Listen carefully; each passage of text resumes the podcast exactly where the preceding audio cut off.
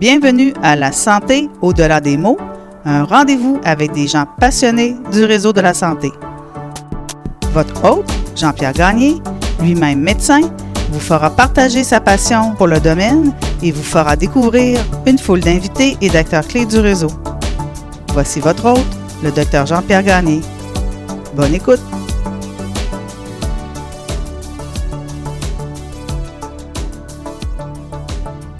Bienvenue à la santé au-delà des mots. Cette semaine, mon invité est Dr Xavier Paré.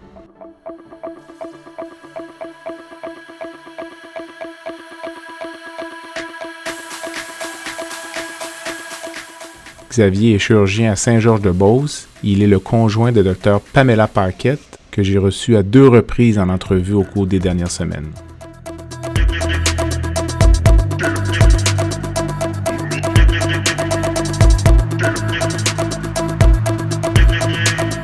L'entretien aujourd'hui me permet de revenir sur la première année de pratique du Dr Paré dans son hôpital en Beauce.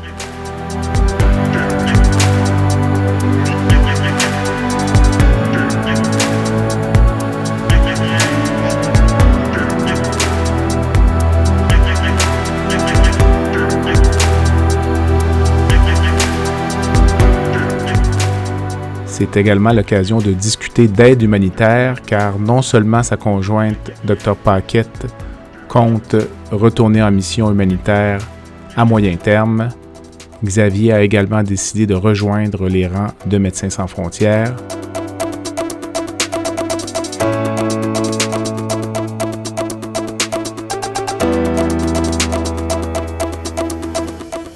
S'agit donc d'une entrevue fort intéressante avec un chirurgien extrêmement dynamique. Je vous souhaite une bonne écoute.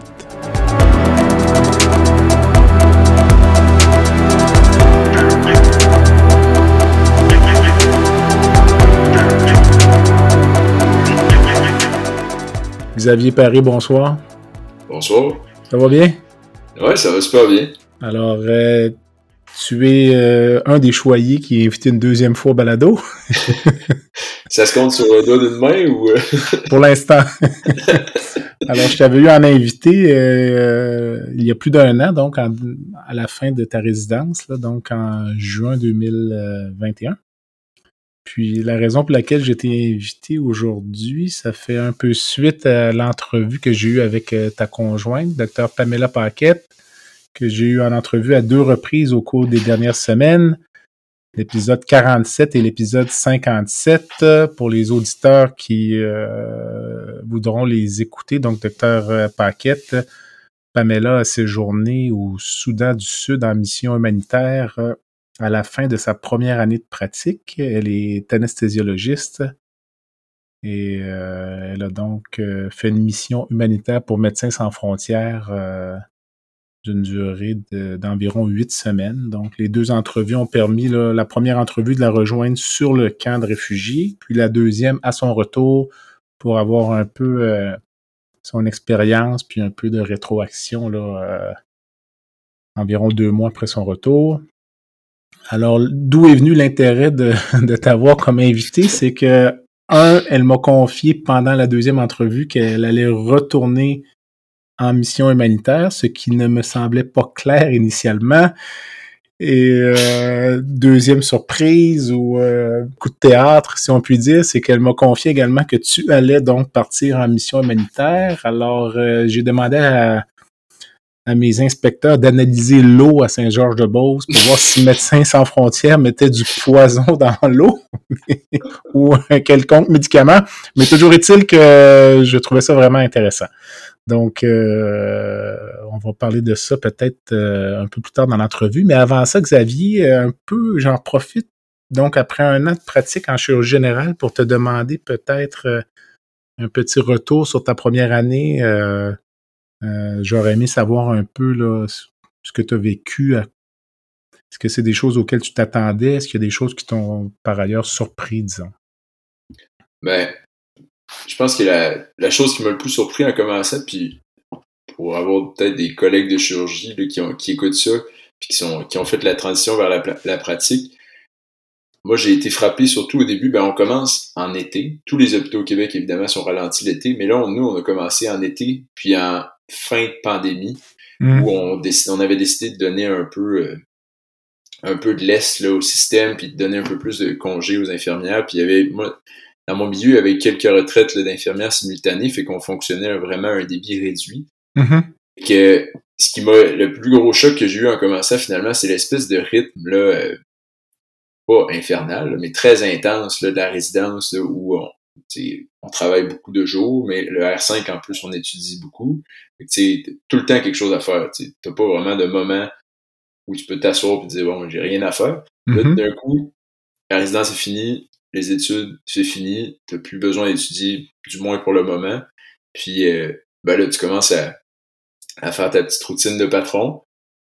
Puis la journée est finie. Puis Mhm. euh, finalement, le soir, t'as aucune réelle obligation. Peut-être préparer un peu tes cas du lendemain, euh, lire sur des choses qui s'en viennent, mais ça fait, honnêtement, ça, ça a fait un, un petit vide euh, en, en commençant. Là.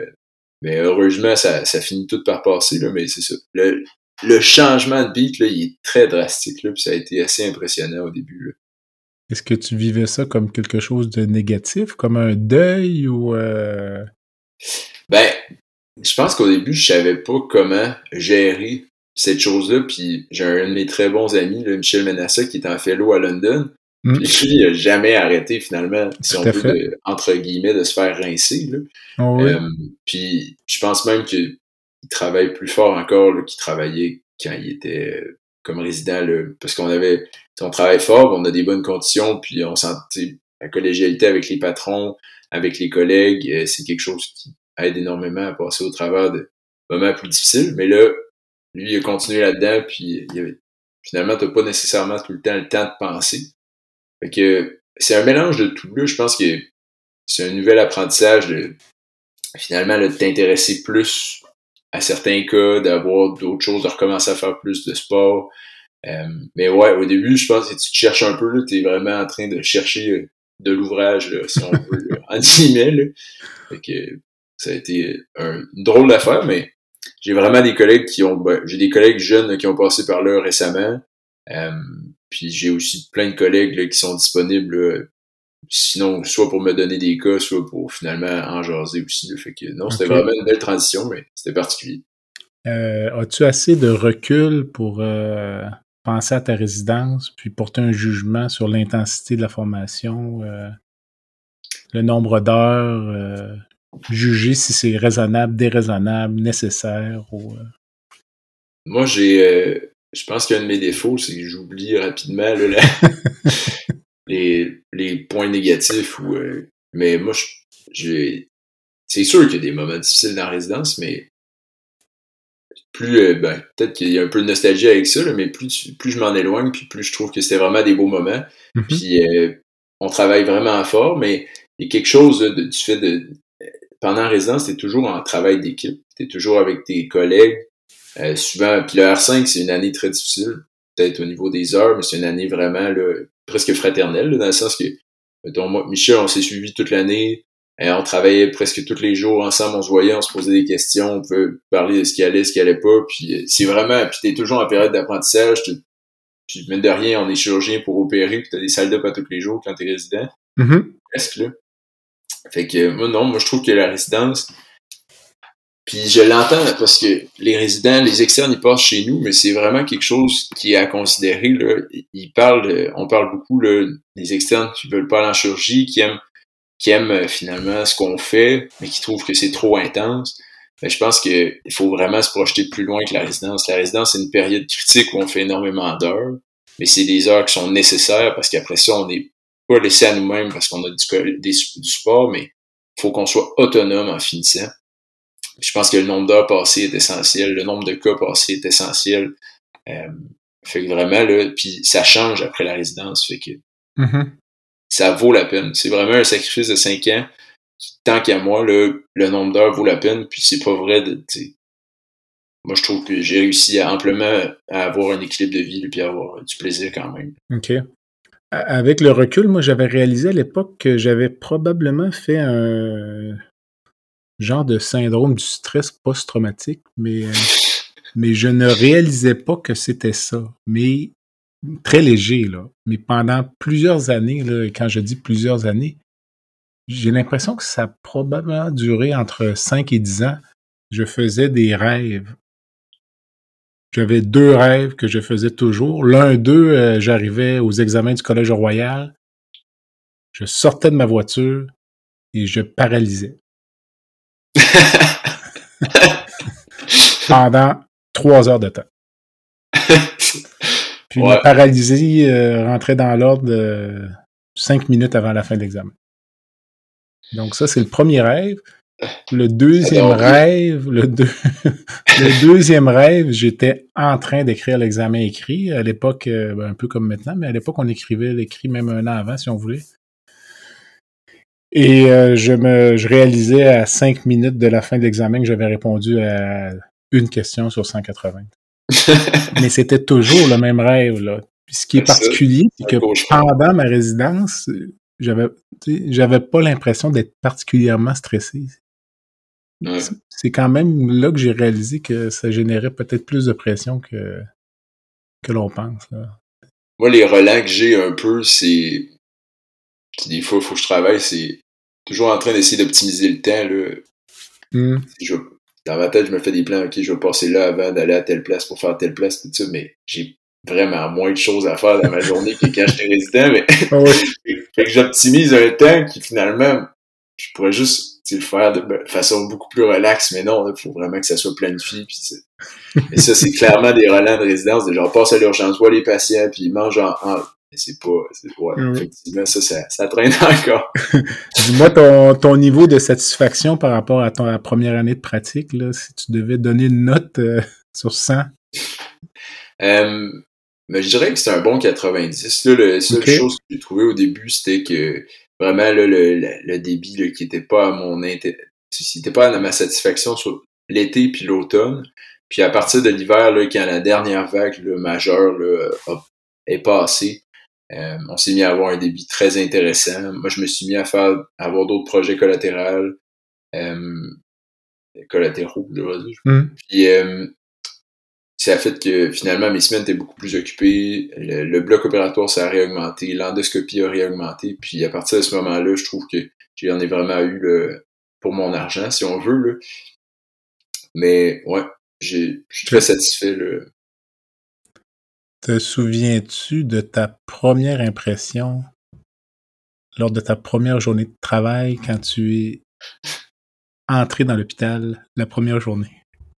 Ouais, ma première journée, c'était le. dire exactement. C'était. Je pense que c'était le 2 juillet ou. En fait, c'était le lundi suivant le 1er juillet. Mm-hmm. J'étais en endoscopie.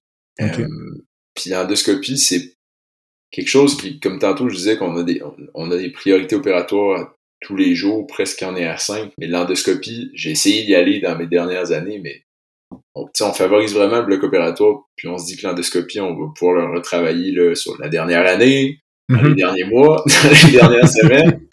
finalement, ben, on le travaille, on est prêt quand on finit, mais on n'est pas aussi bon qu'on est rendu bon bloc opératoire. Qu'on aimerait l'être, peut-être. Exactement. Mhm. Puis, euh, je suis sorti de ma première journée vidé complètement. je me dis, ah, ben, je vais donner toutes mes priorités d'endoscopie à mes collègues. Je peux pas faire ça.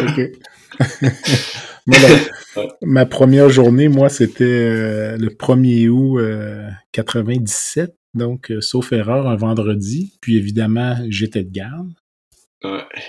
Mais en théorie, rien à l'horaire. Donc j'arrive, à l'époque, je travaillais à Drummondville. J'ai travaillé à Drummondville pendant sept ans. Puis j'ai des très bons amis là-bas, des, mentors. Puis donc, je suis accueilli par mon collègue, docteur Laplante, Richard Laplante, il me fait visiter l'hôpital. Moi, en théorie, ça s'arrête là. pour la première journée, je visite l'hôpital, les consultations, s'il y en a.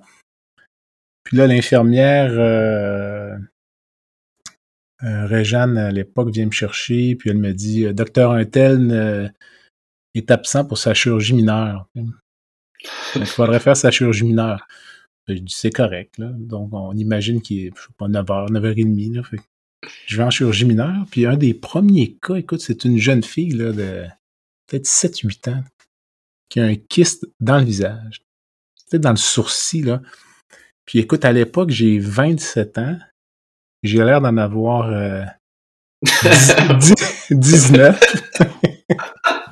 Alors la mère est assise dans le coin, puis elle est en train de se dévorer les ongles, littéralement. Je vois le niveau d'anxiété dans ses yeux, là, puis je sympathise avec elle. Puis moi, puis en plus, ça paraît quand on commence, hein, parce que on cherche les gants, on cherche les aiguilles, on cherche les seringues, on connaît pas le nom d'infirmière.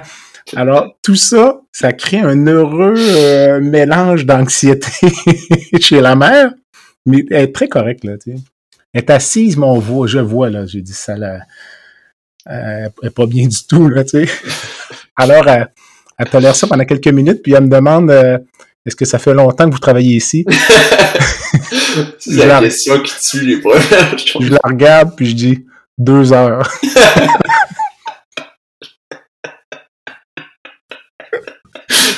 Après, ça a été le silence complet. Parce que probablement qu'elle s'est dit si je veux donner une chance à ma fille, il faut que je la laisse se concentrer. Alors ça, c'est mon premier souvenir. Ouais. peu importe ce que tu les patients.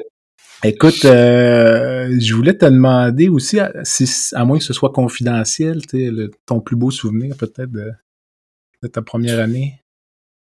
Euh...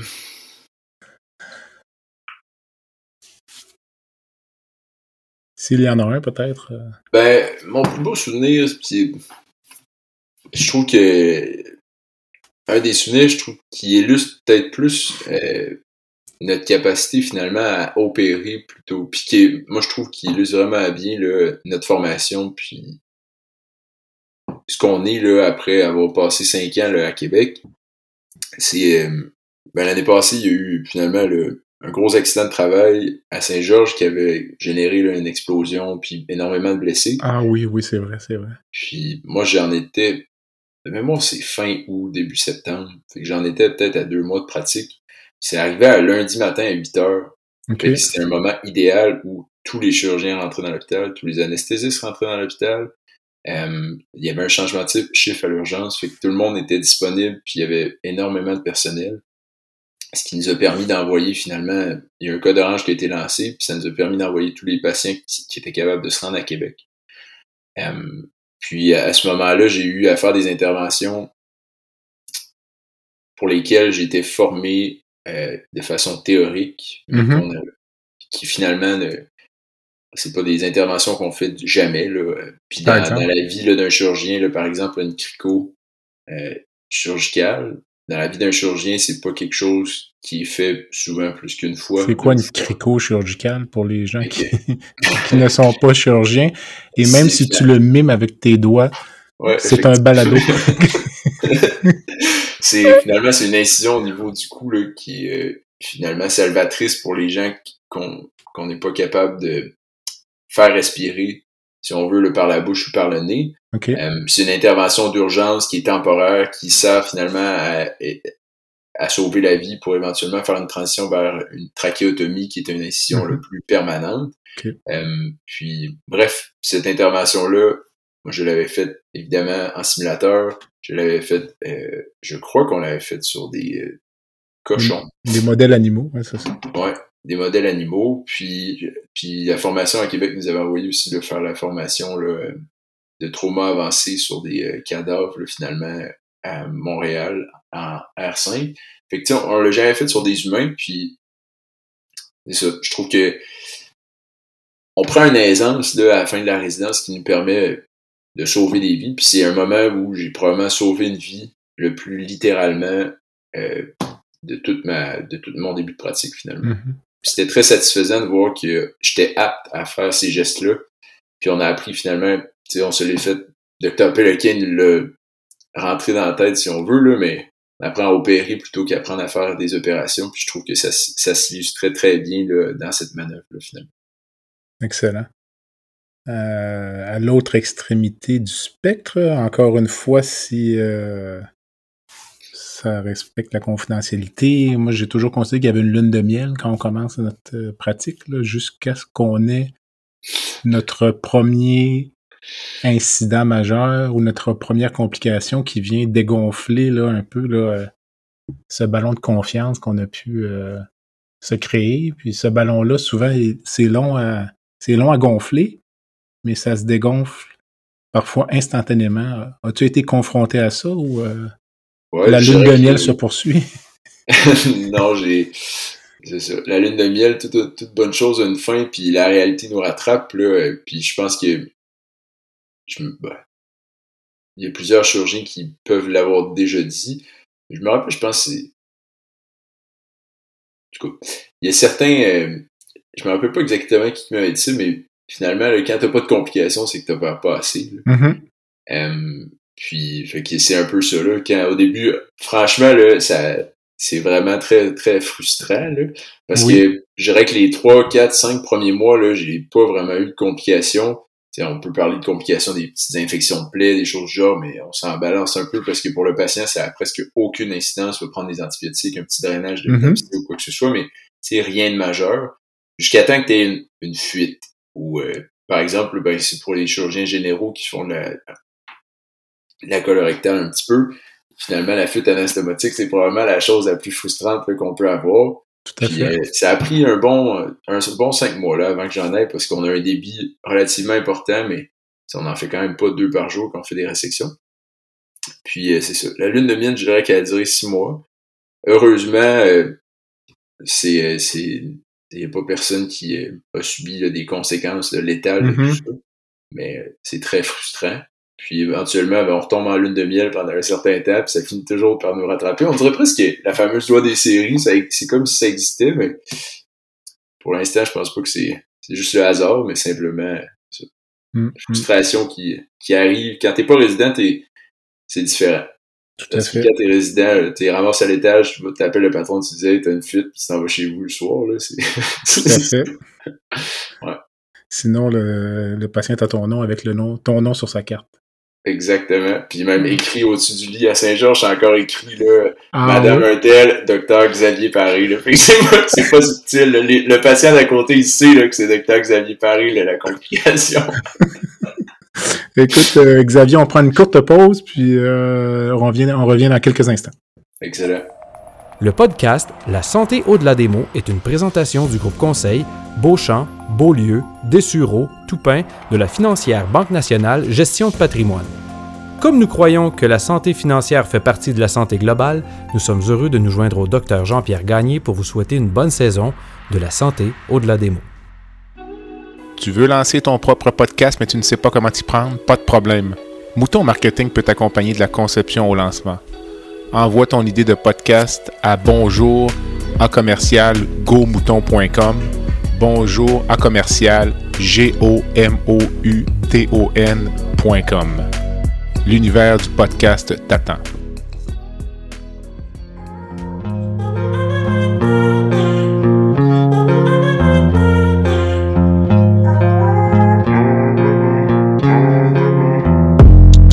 Visitez le site web du balado à www.baladosanté.ca au b a l a d o s a n t e.ca. Visitez également notre page Facebook, envoyez-moi des commentaires, des suggestions d'invités et abonnez-vous au balado sur la plateforme de votre choix.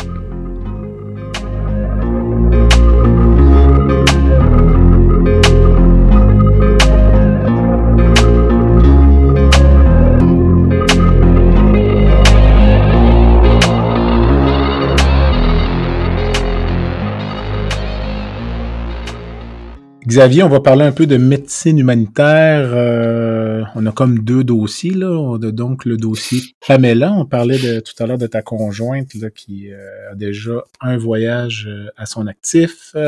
Elle m'a confié qu'elle allait au Sierra Leone en septembre enseigner l'anesthésie. J'espère que tu es au courant, sinon c'est moi qui te l'apprends. Puis elle m'a parlé d'une deuxième mission en janvier 2023, alors qu'au début, j'avais cru comprendre que c'était vraiment un voyage. Là, on, voit vraiment que ça semble quelque chose de beaucoup plus... Euh, on l'écoute, puis on, ça génère même un désir d'y aller chez l'auditeur. Donc, euh, puis elle m'a même parlé d'une forme de dépendance là, euh, à l'aide humanitaire. Euh, dis-moi, toi là, qui étais quand même, tu lui as déjà dit d'ailleurs, là, mais je l'ai mentionné en balado, que même avec une jambe en moins, tu la trouverais encore belle. Mais euh, cela étant dit, tu l'as vu progresser, ne serait-ce que depuis... Euh, elle en parlait depuis longtemps, ma connaissance, mais tu l'as vu aller au cours de la dernière année. Puis quel regard tu portais euh, là-dessus, toi, de, je dirais pas de l'extérieur, mais quand même un peu en tant qu'observateur, mais un observateur intéressé. ça demeure ta compagne de vie? Ben, je dirais que ça a été vraiment là, une espèce de cheminement en escalier, si on veut. Parce que finalement, on avait, bah, euh, depuis longtemps, elle a un intérêt. Elle est allée au Madagascar avec euh, le programme d'anesthésie. Ça a généré encore plus d'intérêt. Puis mm-hmm. finalement, ben, on est à une période où euh, finalement tout le monde est, soit en train d'avoir des enfants, soit sur le bas, soit ça s'en vient. Mm-hmm. Fait que là, le plan, on se disait, bon ben, éventuellement, peut-être qu'on va avoir des enfants, fait que c'est le temps là, finalement de, de, faire Médecins sans frontières pour elle. Puis euh, parce que finalement, il y a principalement deux groupes d'âge qui font ces, ces médecins, ces, ces formations, ces, ces missions-là. C'est des gens qui n'ont pas encore d'enfants ou des gens dont les enfants sont quand même d'un certain âge la majorité du temps parce que c'est beaucoup plus facile dans ces conditions-là. Je pense pas mm-hmm. que les gens qui ont un bébé, là, ça doit pas représenter une, une portion très importante des gens qui se déplacent nécessairement dans Médecins sans frontières. Mais ça, c'est mon œil extérieur parce que je l'ai pas encore vécu. Mm-hmm. Fait que, elle fait sa première mission. Puis le plan, ça a toujours été de continuer d'en faire, par contre. Mais c'était pas nécessairement maintenant. OK. c'est ce que, c'est ce que j'avais compris. Exactement. Fait que là, on est passé de on va en refaire à quand est-ce que je repars. Puis là, c'est ça. Il y a une transition assez rapide. Puis là, ça s'est stabilisé. Puis finalement, ben, on a, il y a eu beaucoup de discussions par rapport à ça. Puis euh, on en est même, ben, je pense qu'elle m'a effectivement contaminé. Euh, parce que c'est effectivement une période, je dirais, le, si on veut, le, intéressante de notre vie. On vient tout juste de finir notre résidence. Euh, on recommence à avoir de l'énergie post-résidence. On a des, des, des milieux de travail qui sont vraiment disponibles pour nous laisser partir. Fait que, ouais, elle m'a contaminé là, pour que moi-même, je décide finalement de, de peut-être me lancer là, dans l'aventure en janvier, probablement aussi, mais pas avec elle, par contre. Que ça, c'est une particularité de Médecins sans frontières. Mais dans son cas, quand elle revenait, elle voulait réellement repartir le plus tôt possible. Puis mm-hmm. finalement, je pense que c'est quand même quelque chose qui se fait un peu là, comme un avion là, du touch and go. Là. Au retour, ça prend vraiment un atterrissage qui, parfois, là, peut être relativement long mais qui, qui permet finalement de renormaliser les choses avant un autre départ éventuel. Mais je pense qu'il y a des gens, là, par exemple, les gens qui partent six mois, qui réussissent même pas à atterrir finalement euh, en 30 ans parce que ça devient réellement une carrière. C'est l'avantage par contre des médecins spécialistes qui font des hmm. missions beaucoup plus courtes qui doivent maintenir une vie euh, plutôt normale dans leur quotidien parce que c'est finalement leur, leur base, si on veut. Euh, tu me parlais de Pamela avant son voyage, puis après, est-ce que elle, elle me ben, confiait qu'à son retour, là, elle est partie euh, presque à regret là, de du Soudan du Sud. Elle trouvait ça difficile de quitter, là, mais il savait, euh, elle devait revenir, là, puis euh, elle avait hâte de revenir, mais était même déchirée par le fait de quitter. C'est vraiment quelque chose de fort. Alors, toi, là, que, comment tu la voyais avant qu'elle quitte, comment tu la voyais vraiment quand elle est arrivée, là, les premiers jours, puis peut-être euh, maintenant, là, après, euh, peut-être deux mois après son retour environ, ou deux mois et demi. Là. Ben, avant de quitter, elle était finalement le, un peu comme beaucoup de gens, là, finalement, avaient ses craintes et des appréhensions parce qu'elle s'en allait au Soudan du Sud, puis c'était des appréhensions, des craintes très occidentales, finalement, là, dans le sens que pas qu'il y ait d'accident, pas être blessé, etc., etc. sais, je veux être correct, je veux trouver, mais juste d'arriver au Soudan du Sud puis trouver son euh, transport, puis pouvoir, pouvoir se rendre en sécurité sur le site. Puis après quelques jours, on était encore là-dedans, puis même il y avait des il y avait des questionnements au début, elle trouvait ça relativement plate en guillemets si on veut, parce qu'au début elle avait été confinée là, à la capitale, puis il se passait rien, puis c'était des, des, des documents administratifs à remplir. Mais à partir du moment où elle a mis le pied là, dans, le, dans les campements, là, ça a été une toute autre Pamela, là, je dirais. C'est là qu'elle a vraiment compris que ce qu'elle faisait, c'était très intense, très intéressant, puis très stimulant. Puis j'ai vraiment eu l'impression qu'à partir du moment-là, de ce moment-là, elle est devenue beaucoup, euh, beaucoup plus satisfaite de son choix. Puis euh, quand elle est revenue de là, on avait finalement face à nous là, une Pamela qui, je dirais, était très, je pense que accomplie, mais accomplie avec un petit high de plus. là. OK. On avait presque de l'exaltation, là. Puis, puis elle en parle un peu là, de, de tout ça, mais c'est très addictif. Puis on le sent chez tous les gens qui le font. Puis le retour, là, c'est.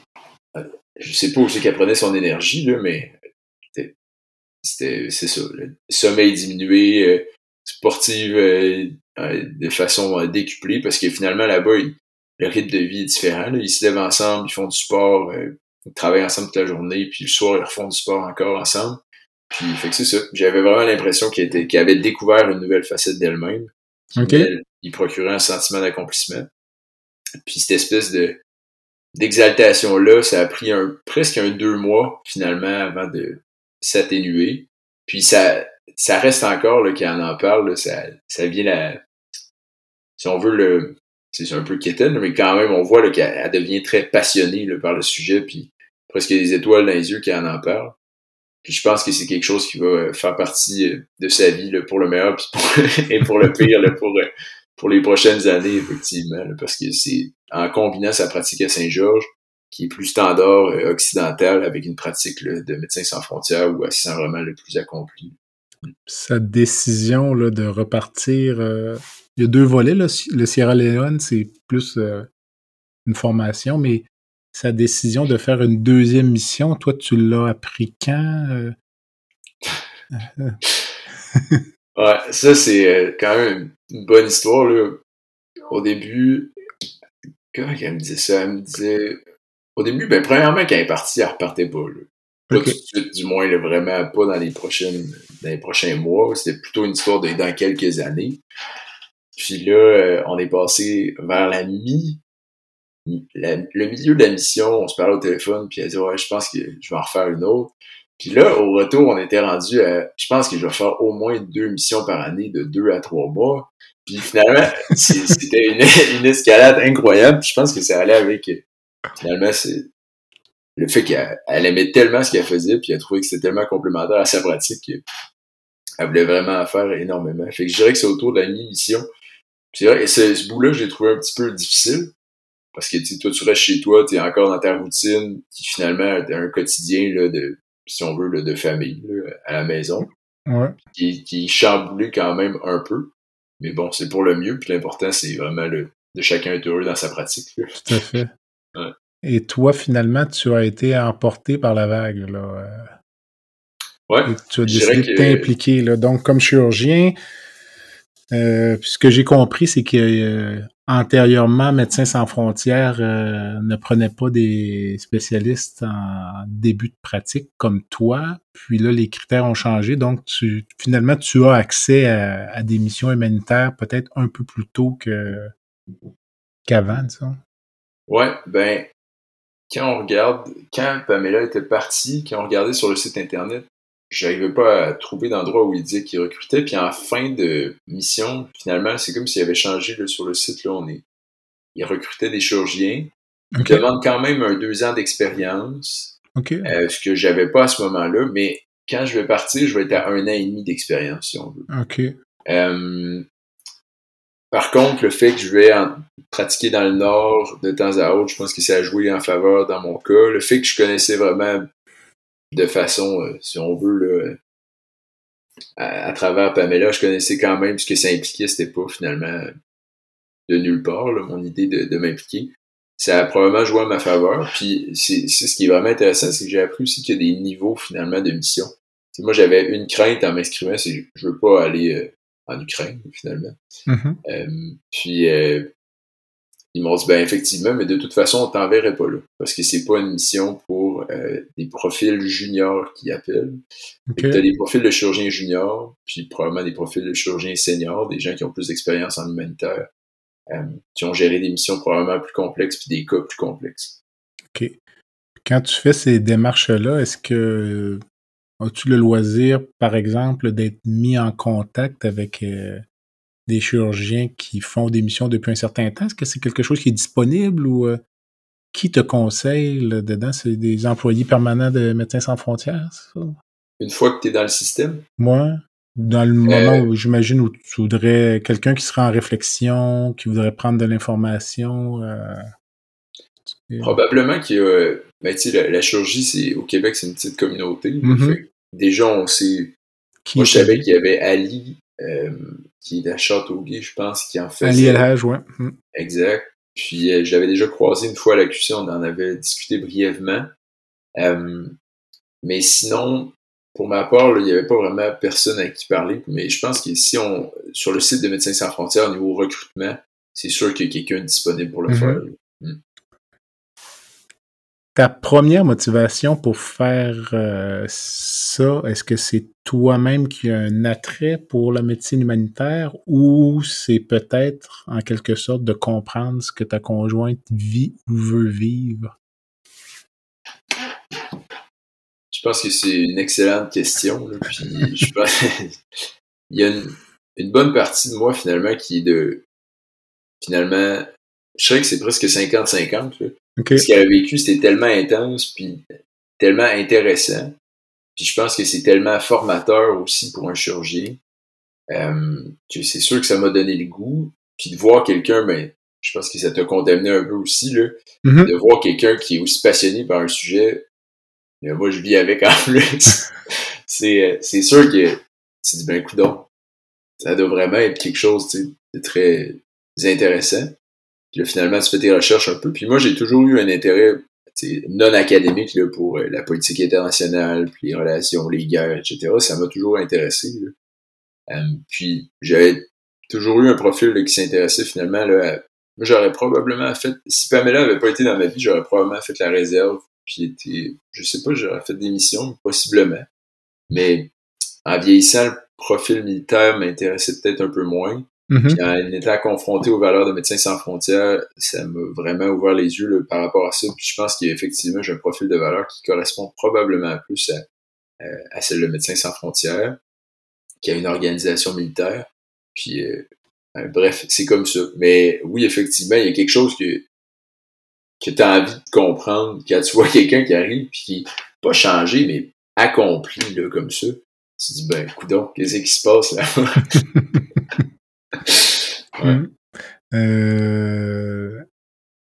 Pamela me disait qu'elle, du point de vue anesthésique, euh, elle est arrivée au Soudan du Sud parfaitement formée, complètement autonome. Euh, elle a même fait preuve d'imagination pour gérer des problèmes d'hémorragie, des problèmes d'hypothermie. Nous, en chirurgie, le, paradoxe un peu, c'est qu'on, quand d'après ce que je comprends, en t'inscrivant à Médecins sans frontières, tu es un peu confronté à ton incompétence dans certains domaines. Ça, ça nécessite d'autres formations. Effectivement. effectivement, puis même pour ce qui est de la chirurgie générale, ben, moi, ma formation, je pourrais dire que c'est une formation de chirurgie générale en laparoscopie, presque. Mm-hmm. S'il n'y a pas de laparoscopie, bien évidemment, là, dans la je pourrais dire, je sais pas si c'est dans la totalité, mais dans la très grande majorité des missions de Médecins sans frontières. Puis la chose qu'il y a beaucoup plus, évidemment, c'est de la gynécologie obstétrique et de la de l'orthopédie. Quelque chose que probablement des chirurgiens québécois, canadiens d'il y a 100 ans auraient fait sans aucun problème. Mm-hmm. mais qui est beaucoup moins fréquent chez nous. Puis, le, les, recruteurs de Médecins sans frontières, mon dossier, finalement, c'est vraiment intéressant. Ils demandent une espèce de, CV qui est déjà fait de quelques pages dans lequel ils mettent une liste très longue de procédures. Ils demandent combien de fois tu l'as fait, si tu l'as déjà fait même, et si tu serais capable de si, si, c'était une possibilité pour toi finalement de l'enseigner euh, à quelqu'un sur place. OK. Euh, est-ce que tu es assez à l'aise pour l'enseigner? Puis c'est vraiment un CV là, qui est très organisé par rapport à ça. Puis finalement, en l'analysant puis en voyant mes lacunes, ben, c'est là qu'ils ont, ont, dit que je correspondais parfaitement à un profil junior avec quelques lacunes là, au niveau de la gynécologie puis de l'orthopédie. Bon, maintenant, rendu qu'est-ce qu'on peut faire pour améliorer ça? Ben, moi, j'ai, c'est drôle parce qu'aujourd'hui, j'ai fait mes premières euh, assistances en césarienne mm-hmm. avec mes collègues à Saint-Georges qui ont accepté le, gentiment de me former, si on veut, le, à la césarienne. Puis le CAGS de l'Association canadienne de chirurgie offre une espèce de programme là, euh, à Toronto, une journée plus des cours à l'automne, plus de présenter là, une espèce de euh, recueil là, des 20, de 25 césariennes pour être certifié comme chirurgien général pour en faire des césariennes au Canada. Fait que j'ai commencé aussi ce processus-là. Mais ce qui est vraiment difficile, c'est l'orthopédie. Euh, parce que même l'orthopédie d'ici ne correspond plus à la pratique d'orthopédie dans la majorité des missions de Médecins sans frontières. Mm-hmm. Parce que je parlais de puis Pamela en a probablement parlé, mais c'est de mettre des tractions puis de laisser le patient en traction pendant des semaines, c'est pas nécessairement, en fait, c'est pas une pratique euh, moderne occidentale si on veut. Mm-hmm. mettre des fixateurs externes, bon, on fait ça pour des fractures ouvertes, euh, très contaminées, mais c'est pas une pratique qui est très commune ici non plus. Fait que ça, ça va être le, le versant un peu difficile au niveau de la formation, effectivement. Je pense que je vais la faire dans les livres, puis, euh, je vais espérer croiser des chirurgiens sur le terrain qui euh, vont pouvoir m'aider dans ce, ce registre-là. À l'inverse, euh, ou plutôt le bon côté de ça, c'est que ça menace rarement la vie. Effectivement. C'est ça. Puis pour compléter avec. réfléchir. Non, c'est ça. Puis pour compléter avec la gynécologie, je présume qu'il faut être capable d'enlever l'utérus ou. Ouais. Chez une femme enceinte, c'est ça peut être un défi, ça aussi ça peut être assez sportif parce que. Qui vient d'avoir une césarienne ou euh, qui vient d'accoucher plutôt là. Ouais, parce que les, les, vaisseaux sont gorgés de sang, puis effectivement, Mm-hmm. ça peut saigner de façon spectaculaire. Euh, c'est quelque chose, effectivement, que je crois qui sera abordé là, dans le cours canadien de, de chirurgie. Mm. Euh, de façon paradoxale, j'ai eu en entrevue il y a quelques semaines docteur Julien Clément, que tu connais, Ouais. qui est allé en Afghanistan, puis qui me disait qu'à l'époque, un des chirurgiens militaires, euh, ou tout au moins un des chirurgiens qui était à la base là, à Kandahar, je ne sais pas si c'était un militaire ou un civil euh, contractuel, était surspécialisé en orthopédie. Et pour ce, cet orthopédiste-là, l'amputation était un échec thérapeutique. Alors, la surspécialisation de l'orthopédiste créait un enjeu au niveau de l'utilisation des ressources euh, parce que dans bien des cas, compte tenu du contexte de guerre, du débit, du type de blessure, la réponse était l'amputation. Ce chirurgien-là était tout le temps dans un processus de sauver des membres. Puis Dr Clément me confiait qu'à l'occasion, il fallait mettre un peu de pression sur l'orthopédiste pour lui dire euh, le meilleur traitement ici. peut rester en danger. Moi, le meilleur traitement, c'est de l'amputer ici, malheureusement, puis euh. De passer au suivant. Donc, euh, c'est- comme si la surqualification pouvait devenir un enjeu également. Donc, euh, mais écoute, je, je ne suis pas inquiet pour toi. là. J'imagine, comme disait Dr Peloquin, c'est de quand on s'est opéré, tu vas probablement. euh, mais je peux comprendre les enjeux liés à ça, là, de dire qu'on commence à rentrer des vis dans des fémurs, puis dans des tibias, puis de. Peut-être que tu pourrais aussi t'organiser un stage en menuiserie à Saint-Georges avant de partir. Je, regardais pour le DEP, j'en parle Écoute, euh, Xavier, je voulais te demander, peut-être trop tôt, puis ça vous concerne peut-être votre intimité, mais là, vous, cette double implication-là, là, au niveau de Médecins sans frontières, euh, synchrone, euh, est-ce que ça change un peu certains plans au niveau de votre vie, ou vous vous dites, ah, on, on va y aller un peu euh, six mois à la fois, disons, là, ou, Ouais, ben au niveau, pour l'instant, le plan, c'est vraiment de. Tu sais, on est très bien à Saint-Georges. Fait que Mhm. c'est un peu notre, euh, si on veut, le- notre, notre port d'attache. OK. Puis euh, c'est vraiment un jour à la fois, là, puis on prend les opportunités qui nous intéressent et qui, se présentent finalement.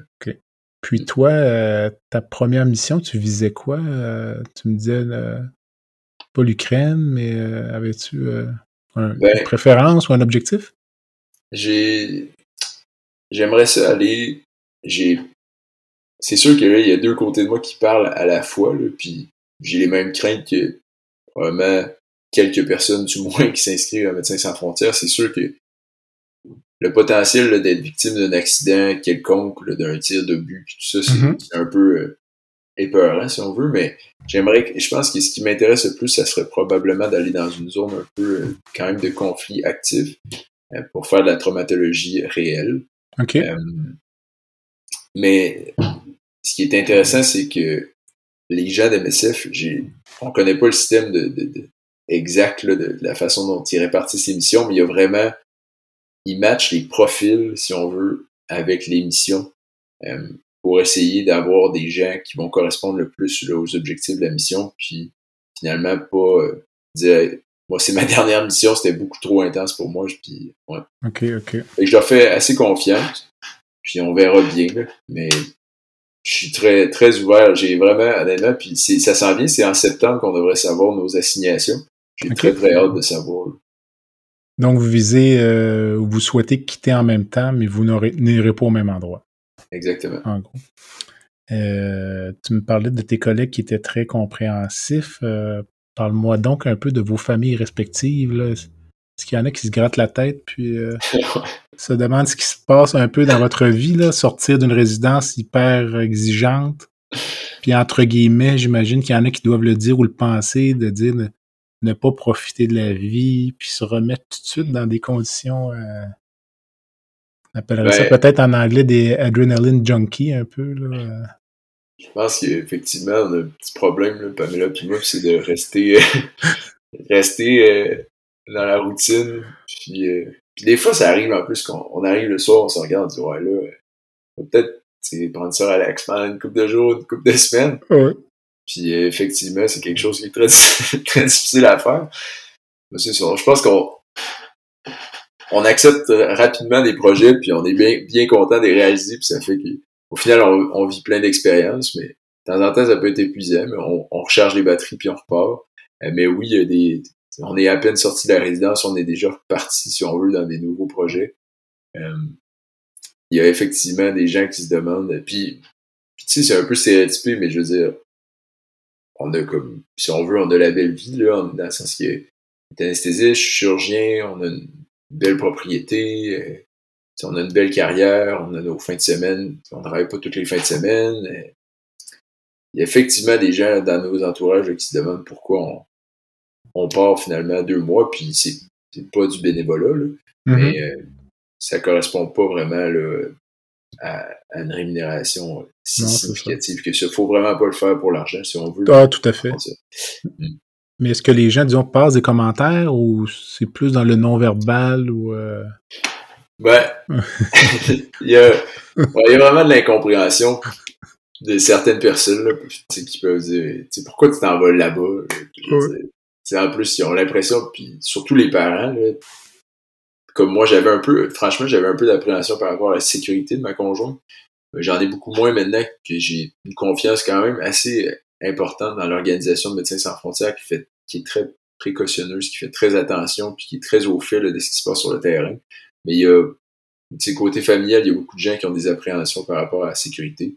Ah oui. Puis c'est finalement les mêmes que j'ai moi-même, fait que ce serait difficile de leur enlever. là. Je peux comprendre euh, pour des parents là, qui, qui voient partir leur enfant de. Je, je- je- peux comprendre, c'est certain. Il y a une, part de, de, de d'incompréhension, puis l'inconnu, hein, puis, euh, puis Ouais. ensuite ce qu'on voit dans les journaux, puis. euh, hmm. Ouais. Très intéressant, mon cher. Dis-moi, euh, tu connais la formule de l'entrevue, donc en général, c'est un peu plus ludique vers la fin. Donc, euh, c'est ta deuxième visite, donc tu as le droit une deuxième fois à une section baguette magique. Donc, tu as le droit. euh, la première fois, je ne t'avais rien demandé, mais là, cette fois-ci, je te demanderais si tu pouvais changer une chose dans le système de santé euh, québécois en, en août 2022, ce serait quoi? Moi, c'est euh, quelque chose qui me tient de plus en plus à cœur, là, mais qui ça prendrait vraiment littéralement une baguette magique pour faire quelque chose. C'est le système de santé dans le nord québécois. C'est euh, tout le monde qui est là travaille vraiment fort puis essaie de faire le mieux qu'on qu'ils peuvent, mais c'est c'est vraiment deux mondes là, finalement le, le système qu'on a au sud puis par rapport au système au nord. Je pense qu'à travers les entrevues que tu as faites, tu as entendu énormément parler. Mm. Mais l'exemple le plus criant, c'est au sud, si on a une unité d'obstétrique où il n'y a pas quelqu'un qui est apte à pratiquer une césarienne, on ferme l'hôpital au niveau obstétrical. Les gens sont dérivés vers d'autres milieux où il y a des gens qui sont aptes à faire des césariennes, où il y a un anesthésiste. Mhm. Ben, il n'y a même pas de... Finalement, il n'y a ni anesthésiste ni chirurgien pour tout le service de, de, de, finalement là, de, la baie du Son et la baie d'Ungava. Ça, c'est l'exemple le plus criant. Puis les gens accouchent finalement là-bas avec un travail spectaculaire qui est fait par les sages-femmes sans support chirurgical. C'est un des exemples parmi tant d'autres, mais je pense qu'on a énormément de travail à faire de ce côté-là. Ça, tu me racontes ça parce que, chose dont on n'a pas parlé, tu vas travailler dans le Grand Nord. Ouais. Eh bien, je vais là, environ une fois ou trois mois faire euh, finalement des cliniques d'endoscopie. Euh, ouais. C'est un projet qui est nouveau, c'est super intéressant, ça me permet de voir des coins de pays là, finalement qui, qui est impossible d'aller voir sans vraiment avoir une raison d'y aller parce que Mhm. ben, le coût du billet d'avion est très prohibitif, là, on parle de 4000 dollars la pièce. là. OK. Fait que ouais, mais c'est quelque chose qui finalement c'est chez nous. Ça m'a fait un grand plaisir d'y aller. Je continue à y aller tant aussi longtemps qu'ils vont avoir besoin. On va peut-être même redémarrer là, le, le programme là, de chirurgie générale à cet endroit, dans des conditions qu'on essaie de, de faire le, le- mieux le mieux qu'on peut avec finalement l'équipe qui est là, qui travaille super fort.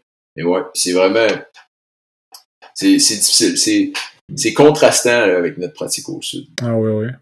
Et euh, si je reprends la baguette magique et je te laisse rencontrer euh, quelqu'un dans le monde euh, de ton choix, vivant ou décédé, la première fois tu avais choisi Roger Grégoire et ton rêve s'était exaucé dans l'après-midi. Peut-être cette fois-ci un, un objectif plus difficile ou... Ouais, ouais. Je- Ça fait. euh, Sachant que j'avais fait l'entrevue, ça fait quelques jours que je me creuse la tête là-dessus. Puis, euh, ben, j'étais en train. Finalement, j'ai pas une grande célébrité, mais quand même, quelqu'un euh, qui est finalement le père de la chirurgie moderne, là, qui est possiblement dans ma famille. j'aime- J'aimerais le croire, là, mais j'aimerais bien rencontrer là, Ambroise Paris, si OK. c'est possible. Fait que j'attends, je suis disponible cette semaine, euh, au besoin. Euh, mais moi, j'étais en train de lire une biographie sur, euh, sur sa vie, là, puis ce qu'on- est capable d'en tirer, puis franchement, là, lui, il aurait fait des césariennes avec un taux de, complications puis de survie qui aurait été probablement très limité, mais quand même, ça y aurait pas fait peur. OK, OK. Ah, ben c'est très intéressant. C'est un bon choix, ça. En conclusion, ou avant de nous quitter, as-tu une dernière pensée ou un conseil pour nos auditeurs? Ben, moi, ce que je conseille, là, finalement, c'est de, Je pense que c'est important, finalement, de ne pas penser qu'on est quand on finit notre pratique chirurgicale. Puis, tu sais, docteur Gagné, dans le fond, toi, t'es un bel exemple de ça aussi, tu, fais la pratique que tu as envie d'avoir, mais après ça, s'il y a des modifications que tu as envie de faire à ta carrière ou des changements de direction, ben, c'est, en partant de Drummondville puis en revenant à Québec, si on veut, puis en repartant en fellow en pleine carrière, là, faire au Japon puis tout ça, moi je trouve que c'est vraiment des belles initiatives. C'est un peu ce que ma conjointe fait en, allant à Médecins sans frontières. Finalement, c'est pas des, carrières qui sont très linéaires, mais je trouve que c'est des carrières qui, à mon œil, à moi, euh, permettent là, de, de, de- En tout cas, moi je trouve que ça me permet personnellement de m'accomplir de façon plus importante en, en vraiment faisant des choses qui sont peut-être non conventionnelles, mais qui me permettent d'avoir une diversité dans ma pratique. Hum, hum. J'avais tendance à dire à une certaine époque où euh, qu'une carrière monolithique pour un chirurgien, c'était comme euh, une température élevée pour le vin. Donc, euh, ça donne de l'amertume et un vieillissement prématuré. C'est bon, écoute mon cher, je te remercie beaucoup. Donc, euh, ça a été très agréable. Euh, je pense qu'on va avoir certainement l'occasion d'en reparler. Donc, euh, d'assurer un suivi, puis euh, on va se revoir sûrement au cours des prochaines semaines. Ah, c'était un plaisir. Ah, merci. Bye. Salut, Dr.